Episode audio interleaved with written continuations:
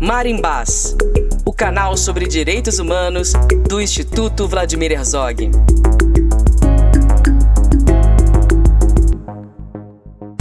Olá, ouvinte do Marimbás. Nós do Instituto Vladimir Herzog agradecemos a sua audiência. Eu sou Raquel Melo, coordenadora de comunicação da instituição, e tenho o prazer de apresentar esta segunda temporada do Marimbás, dedicada a dar visibilidade para as reportagens produzidas pelas jovens ganhadoras e os ganhadores do 13º Prêmio Jovem Jornalista Fernando Pacheco Jordão.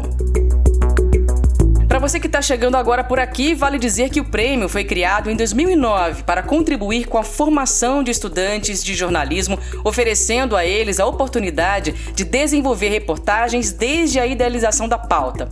O jornalista Fernando Pacheco Jordão foi amigo de Vladimir Herzog e trabalhou em diversos veículos de relevância nacional, como a TV Globo, onde editou o Jornal Nacional e foi diretor do Globo Repórter. Queremos que essas e esses estudantes ocupem esse espaço do Marimbás para incentivá-los a pautar seu trabalho a partir da perspectiva dos direitos humanos. Neste episódio do Marimbás, trazemos o trabalho de Lua Lacerda, Gabriela Loyola e Ricardo Melo, estudantes da Universidade Federal da Paraíba. Eles ganharam o Prêmio Jovem Jornalista de 2021 com a reportagem quem faz as lutas interseccionais na Paraíba?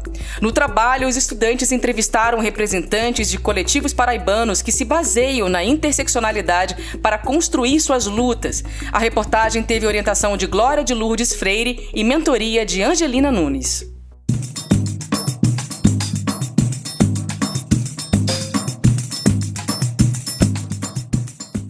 No Brasil e no mundo, diversos grupos sofrem violências devido às suas identidades sociais como é o caso da população negra, das mulheres, pessoas LGBTQIA, e populações indígenas. Mas assim como existe a violência a esses grupos, existe também a resistência, a organização e a luta para transformar essa realidade. A grande questão é que, na prática, essas identidades não acontecem separadamente. Não somos apenas mulheres, mas mulheres da periferia, mulheres negras, indígenas, lésbicas e travestis. Assim, as muitas identidades se cruzam, havendo também um cruzamento ou intersecção de opressões. Isso é interseccionalidade, um termo que, com raízes no feminismo negro, desde o final do século passado vem ganhando destaque e importância na elaboração de ideias e de novas lutas. Em poucas palavras, ele indica que diferentes formas de opressões, como racismo, misoginia, homofobia, entre outras, podem atuar simultaneamente contra uma pessoa ou um grupo. Nas últimas décadas, outras formas de organizações vêm surgindo para lidar com essa realidade tão complexa. Geralmente são coletivas ou coletivos, com o objetivo de reunir pessoas que enfrentam diversas opressões. Essas novas organizações são pautadas pela interseccionalidade. Eu me chamo Ricardo Melo. Eu me chamo Gabriela Loyola. Eu me chamo Lua Lacerda e nesta áudio-reportagem nós iremos apresentar coletivos e coletivos paraibanos que se baseiam na interseccionalidade para tentar construir suas lutas. Trata-se de um registro documental desses grupos. Como surgiram, seus pontos de vista, as realidades que enfrentam, tudo isso nós vamos conhecer a partir de agora. Selecionamos seis grupos paraibanos pautados pela interseccionalidade e o primeiro que vamos conhecer é a Coletiva de Mulheres Negras Abaomi, criada em 2016 com foco na resistência política e orgulho da identidade negra. A Abaomi é a segunda organização de mulheres negras na Paraíba, formada por mulheres de diversas formações, faixas etárias, crenças e religiões. Então, eu me chamo Durvalina Rodrigues Lima de Paulo e Silva, eu sou psicóloga, tenho duas especializações, ambas focando na saúde da população negra. Sou mestra e doutoranda em antropologia. Enquanto membro da BAUMI, eu sou integrante e fundadora dessa organização coletiva de mulheres negras na Paraíba. E é importante frisar esse nome coletiva, porque nós não queríamos um artigo masculino que nos definisse essa a organização é um espaço autônomo de articulação, formação, participação política, afirmativo da luta, história, ancestralidade e resistência das mulheres negras que tem sua atuação pautada no feminismo negro. Já o coletivo feminista Mulheres Abessa é do Alto Sertão Paraibano. Surgiu na cidade Poço José de Moura, mas agregou mulheres de toda a região após o feminicídio de Pamela Bessa, que foi assassinada pelo marido quando estava grávida de cinco meses. Quem conversou com a gente sobre a formação do grupo foi Miriam Oliveira. Eu sou pesquisadora e professora de História e eu integro o coletivo Mulheres Abessa desde o início. É, no dia 7 de setembro de 2020, Pamela Bessa foi brutalmente assassinada pelo marido. E isso desencadeou uma série de protestos na cidade de Posto José de Moura, aqui no sertão da Paraíba. E aí, no decorrer dos dias, a gente foi percebendo que era preciso organizar melhor e dar um nome a essas mobilizações. E foi aí que o coletivo surgiu, impulsionado por um caso de feminicídio. As Niaras e Moaras são grupos de mulheres da etnia Tabajara, um povo que está em processo de resgate histórico e identitário após mais de 150 anos de não reconhecimento. Os grupos focam nas questões e políticas públicas para as mulheres indígenas. Conversei com a Bruna Tabajara, residente do município do Conde, localizado na região metropolitana de João Pessoa, e ela disse o seguinte: as Ninharas é um grupo de mulheres indígenas residentes na aldeia Vitória, que sempre foram mulheres é, organizadas, porém a gente não tinha formalizado. Faz em média dois anos que a gente deu nome ao grupo e Ninharas quer dizer mulheres que vão em busca de grandes objetivos. É, o nosso grupo ele é formado por, em média, 25 mulheres de faixa etária mista. Falei também com outra residente do Conde, a Iraí Tabajara. Eu sou a fundadora do grupo Mulher da Mulheres Moara, onde ocorre a necessidade de nós mulheres se, se juntar para em busca da sua espiritualidade, sua cultura e sua, e sua determinação contra a mulher na aldeia Barra de Gramano. O grupo chamado Moara é o significado, é ajuda a nascer. É um, um grupo de, de mulheres que vai em busca do seu direito, seus objetivos. Nossa vivência, que nós queremos hoje, é a nossa terra demarcada. Ocupa UFPB é uma iniciativa de diversos estudantes preocupados em impedir a intervenção bolsonarista nas universidades públicas. Ao mesmo tempo, amplia o debate sobre gênero, raça e sexualidade. Quem conversou com a gente sobre a Ocupa foi a Rita Lira. Sou estudante do curso de licenciatura em Geografia na Universidade Federal da Paraíba. Fui ocupante na ocupação ALF, que ocupou a reitoria da UFPB, e ajudei na criação e sou atualmente participante do movimento Ocupa UFPB. É um movimento de estudantes autônomos que se encontraram com um objetivo em comum, que é lutar contra a intervenção bolsonarista na Universidade Federal da Paraíba e lutar para que o professor Valdinei Gouveia seja destituído de um cargo de reitor que não pertence a ele. Esse movimento ele começou a partir da ocupação ALF de uma maneira natural e desenvolvemos cargos importantes de comissões importantes ainda dentro da ocupação. Decidimos que não poderíamos parar por ali e pensamos então em criar um movimento que tivesse essa cara de pensar um pouco além do, do voto, sabe? Pensar o porquê que nosso voto é importante, porquê que é importante ter um movimento com pessoas tão diversas. O coletivo Veganistas PB é um grupo de ativistas que atua na defesa dos animais, propondo não apenas o veganismo como uma simples dieta, mas como uma politização da relação entre animais humanos e animais não humanos. Eles contam com cerca de 15 pessoas ativas no grupo, atuando desde 2019 na capital da Paraíba, João Pessoa. Nós entrevistamos Raíssa Batista, uma integrante do coletivo, que nos contou um pouco a necessidade de criar esse grupo.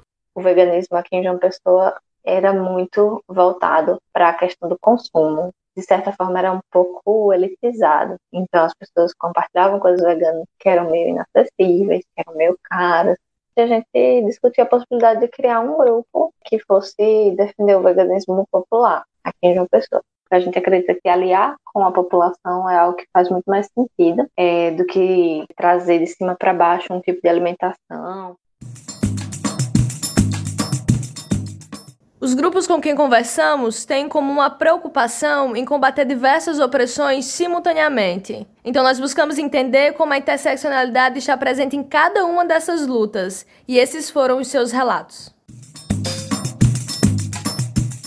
A Baomi trabalha atualmente com alguns territórios tradicionais, dentre eles mulheres ribeirinhas, mulheres de terreiro no Marcos Moura e mulheres quilombolas no quilombo de Caianas em Lagoa Grande, realizando cursos como de comunicação e a capacitação em mídias digitais, retomando uma área que por tanto tempo foi negada a essas mulheres. Duvalina Rodrigues, em nossa conversa, fala que as mulheres que compõem a coletiva fizeram e fazem a diferença contra o racismo, contra todas as formas de violência e pelo bem viver. Pautadas no feminismo negro, elas entendem a necessidade de trabalhar os diferentes marcadores sociais, como raça, classe, gênero e geração. A Baomi, a sua constituição eminentemente é de mulheres negras e feministas, pautada no feminismo negro. E a interseccionalidade, ela não poderia faltar, já que essa é uma base sine qua non do feminismo negro, inclusive por compreender a, a necessidade de trabalhar com os diversos cruzamentos dos marcadores sociais da diferença. Essas imbricações dos diferentes marcadores sociais, que, que vem a ser a questão de raça, classe, gênero e geração, era o que mais nos impulsiona, porque a mulher negra, ela é atravessada por esses marcadores, né? Não existe na nossa concepção uma sobreposição, mas sim uma intersecção é, de tudo isso que está posto em nossas vidas desde a época do, nosso, do sequestro da nossa população de África para o Brasil. A população negra apresenta os piores indicadores, seja no campo da educação, social, habitação ou saúde. Essa população é a mais afetada no contexto pandêmico e a que menos recebe vacina. Em conversa, a Duvalina cita uma parte do texto da Kimberley Crenshaw, uma das principais estudiosas da teoria crítica da raça, para explicar a interseccionalidade e reforçar a importância dessa luta dentro da coletiva Abaomi a interseccionalidade ela trata especificamente da forma e pela qual o racismo, o patriarcalismo e a opressão de classe e os outros sistemas discriminatórios criam desigualdades básicas que estruturam as posições relativas de mulheres, raças, etnias, classes e outros. Então, e como nós temos o feminismo negro como a nossa bandeira, não trabalhar com a interseccionalidade era negar toda a nossa história de resistência e existência.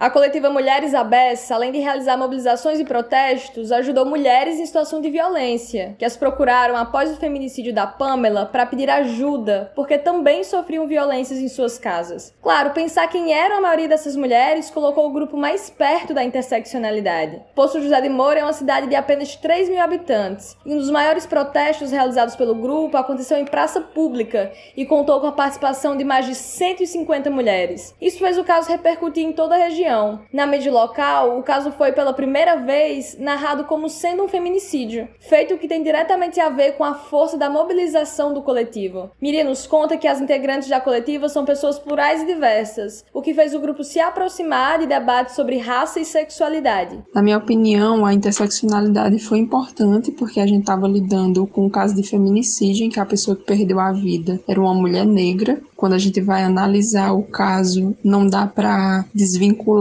as problemáticas de gênero e raça, porque são justamente elas que dão uma condição específica a algumas mulheres na sociedade. Para além disso, o grupo que participava das mobilizações também era bem diverso, tanto em relação à orientação sexual, à identidade de gênero, à raça, e boa parte dessas pessoas integrava a classe trabalhadora. Nesse sentido, a interseccionalidade me ajudou a entender de forma mais complexa essa mobilização.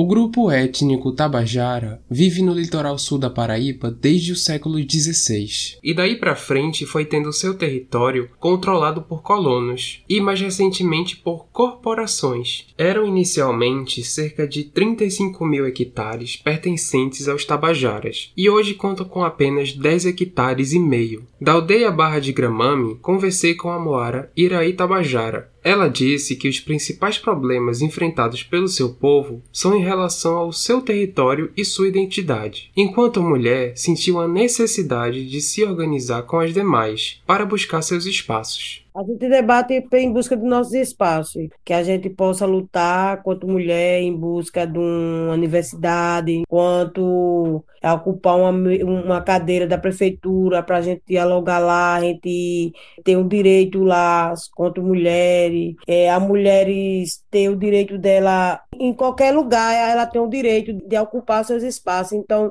a gente hoje queremos ocupar nossos espaços quanto mulher. Então, o nosso debate é em busca daquilo que nos tomaram, né? O nosso direito de mulheres na política, da mulher na prefeitura, dialogando, ocupando seus espaços. É esse nosso debate, que a gente possa ter o nosso direito quanto mulher.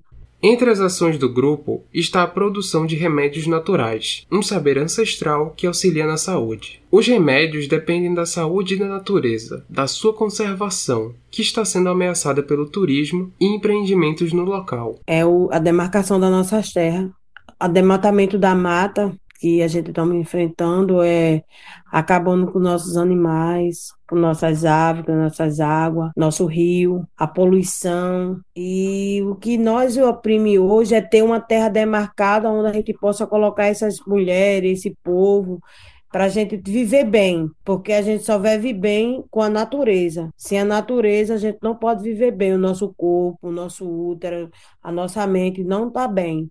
Se a gente não tem uma vida saudável, com nossos espaços, com a nossa mata, com nossos rios, a gente não vive bem. Na aldeia Vitória, a liderança Niara Bruna Tabajara conta que houve um silenciamento do seu povo por mais de 150 anos e que agora estão em processo de resgate histórico, cultural e identitário, além de enfrentar ameaças ao território por parte de latifúndios e empreendimentos. As Niaras possuem um papel fundamental tanto no resgate cultural quanto na luta. Então, o nosso grupo trabalha com artesanatos, com cerâmica, mas a gente também tem as nossas reuniões mensais, a gente tem os nossos eventos, onde a gente busca as políticas públicas voltadas para as mulheres, a gente trabalha o empoderamento feminino, a gente tem a nossa horta orgânica, a gente também trabalha em cultivo da terra e preservação do meio ambiente, da mãe terra. Bruna também fala sobre a importância da luta política que o seu povo realiza. É, atualmente a gente ocupa né, uma cadeira no Conselho Municipal de Mulheres, no município de Conde, e a gente também é, tenta estar tá se inserindo em todos os meios que tiverem políticas públicas voltar, voltadas para as mulheres.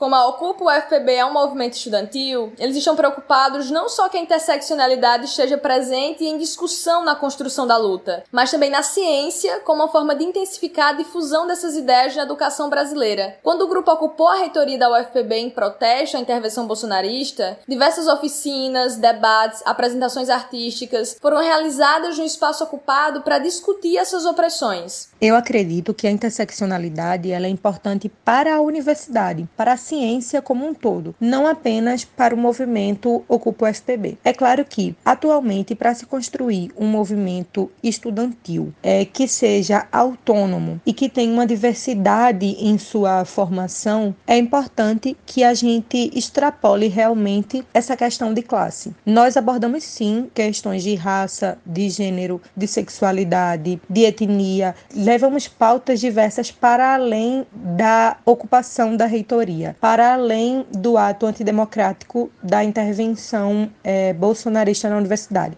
Para Rita, os ataques do governo Bolsonaro à educação pública brasileira têm a ver com fazer com que essas discussões estejam cada vez menos presentes na universidade, no movimento estudantil e na ciência como um todo. Tudo isso envolve fazer com que a interseccionalidade esteja menos presente na universidade, ou seja, que a discussão é, de classe, de raça, de gênero, de sexualidade, de etnia esteja menos presente até mesmo nos movimentos estudantis. É, então, eu acredito que sim, que ela é parte constitutiva do movimento, que nós estamos a todo tempo em todas as atividades que pensamos e que realizamos, que fazemos, pensando de uma maneira plural, de uma maneira interseccional e de uma maneira que abranja realmente a todo mundo que participa, que constrói esse movimento e que está dentro da Universidade Federal da Paraíba.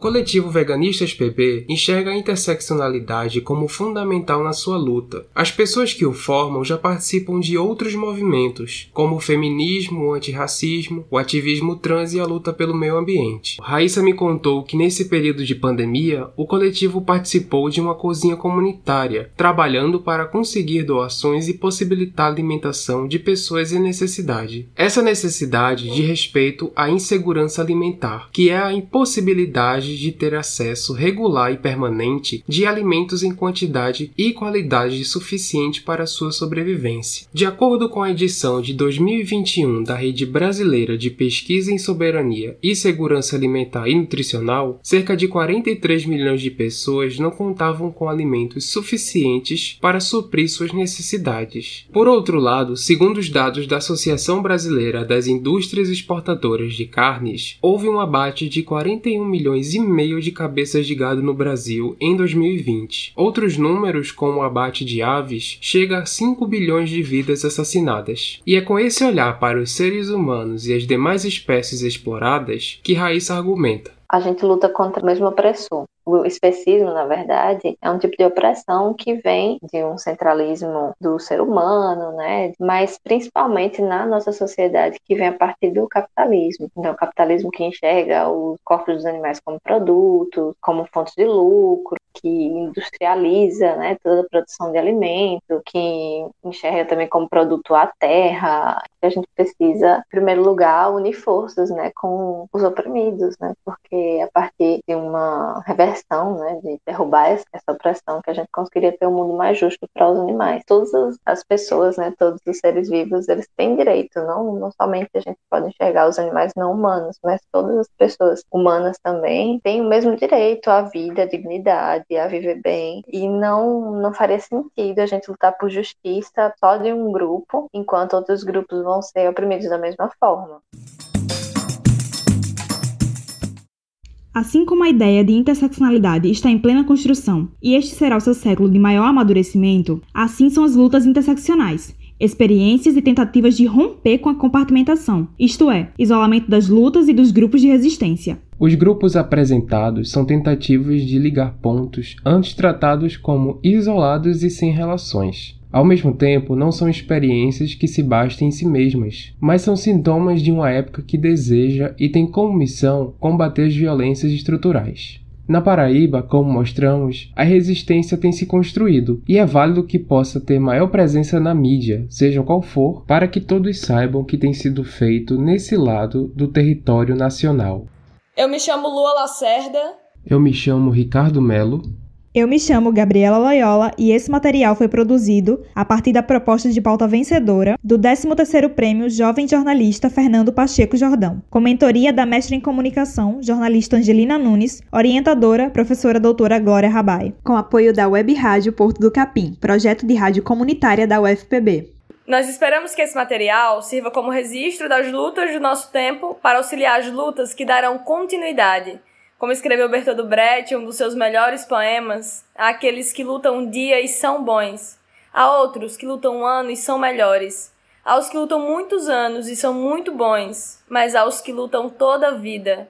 E esses são os imprescindíveis. A gente termina por aqui. Até a próxima! O Prêmio Jovem Jornalista 2021 contou com o apoio do Google, da Oboré Projetos Especiais, da Sociedade Brasileira de Estudos Interdisciplinares da Comunicação, o Intercom, da Associação Brasileira de Jornalismo Investigativo, a Abrage, e da Periferia em Movimento.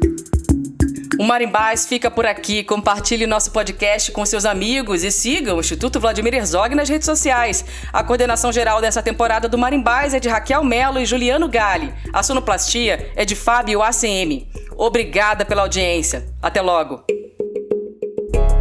Marimbás, o canal sobre direitos humanos do Instituto Vladimir Herzog.